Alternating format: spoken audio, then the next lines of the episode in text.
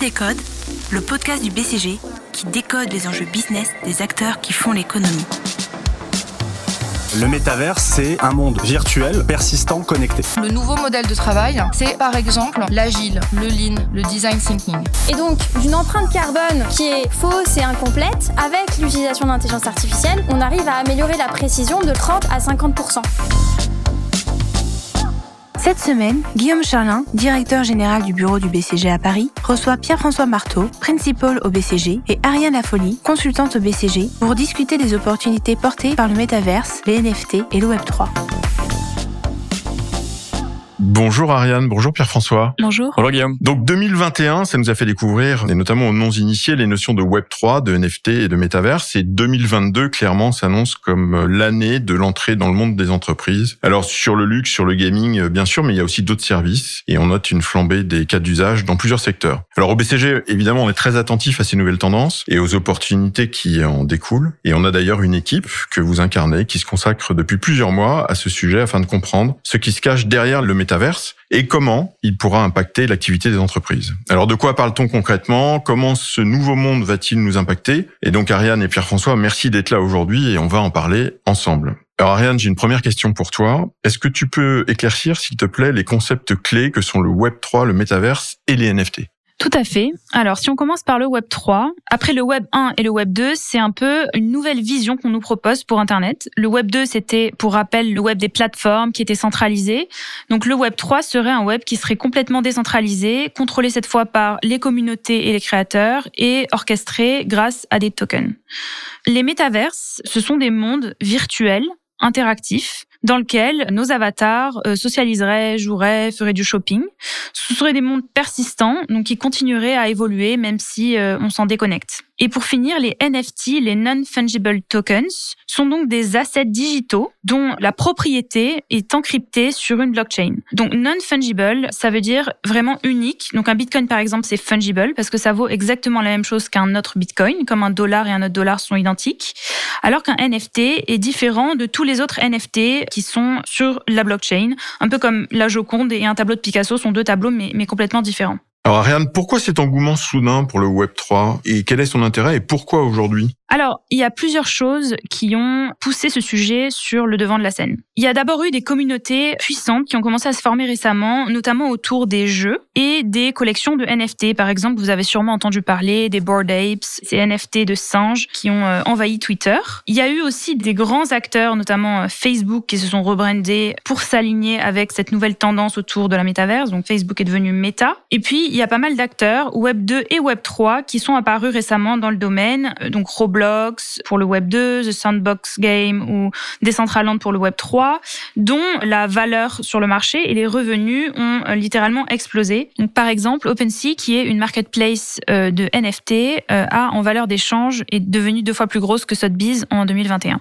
Et en effet, on a vu des NFT comme Bored Apes qui se sont vendus plusieurs millions de dollars. Et donc la question, euh, Pierre-François, pour toi, c'est est-ce que c'est une lubie? Est-ce que ça va durer ce phénomène? Bah, Comme pour toute nouvelle vague technologique, faut un peu faire le tri entre le bruit et le signal. Je propose qu'on se concentre maintenant sur les vrais sous-jacents et les vraies ruptures technologiques qu'il y a derrière. On en voit à minima trois.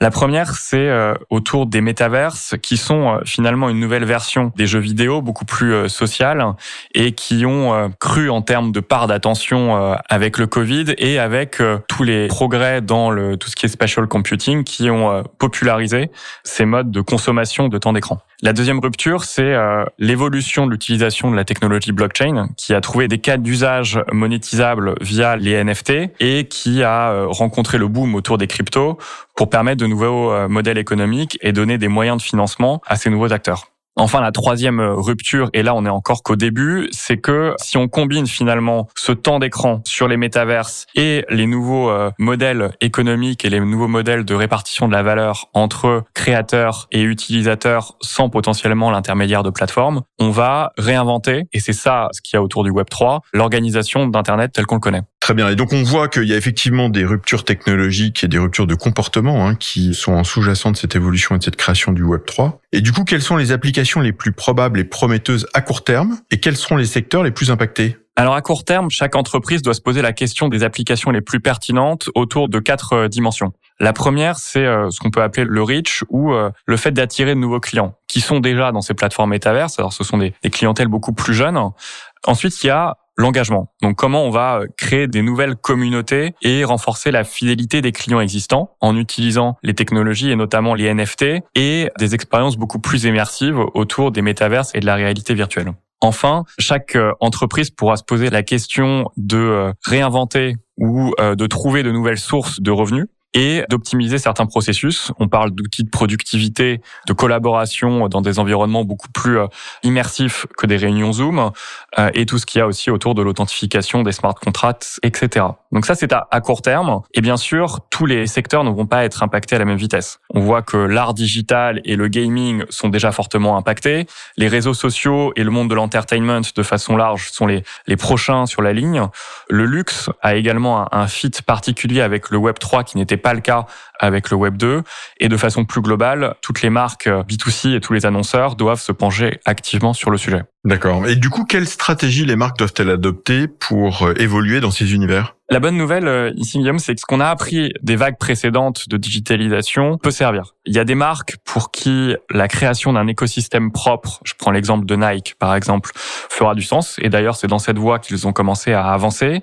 Pour les autres, faire du test and learn, apprendre progressivement la marche à suivre parce que cet écosystème est encore nouveau, mouvant il faut pouvoir euh, s'adapter, comprendre ce qui fonctionne, ce qui fonctionne pas, affiner les business cases et progressivement internaliser des compétences dans un contexte, et ça nous rappelle l'intelligence artificielle il y a quelques années où les talents sont encore très rares. Donc c'est un avenir prometteur pour le Web 3 et en même temps tout reste à écrire. Est-ce que d'un point de vue plus personnel, vous pouvez nous expliquer comment, euh, en tant que consultant, vous observez tout ça et comment est-ce que vous êtes plongé dans le sujet? Alors effectivement, on est un peu plongé la tête la première dans le sujet. Alors déjà, on crée nous-mêmes, euh, par exemple, un bureau pour Gamma, notre branche d'intelligence artificielle, dans une métaverse, Decentraland.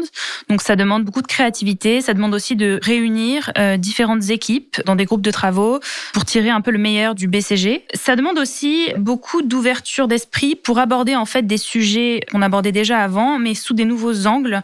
Par exemple, la fidélisation, comme l'a dit Pierre-François, des clients, les interactions avec les marques, tout ça va être disrupté par euh, le Web 3 et donc le Web 3 euh, nous demande de faire preuve de créativité pour aborder des problématiques classiques avec des angles qui le sont beaucoup moins. Eh bien, merci à tous les deux. Merci Guillaume. Merci Guillaume.